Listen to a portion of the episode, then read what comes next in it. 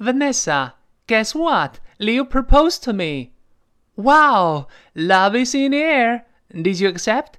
Not yet. I have some doubts, like the age factor. I'm really robbing the cradle here. So he's eight years younger.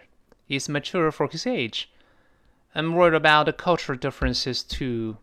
You guys have the same interests and similar personalities, and you have the same dreams.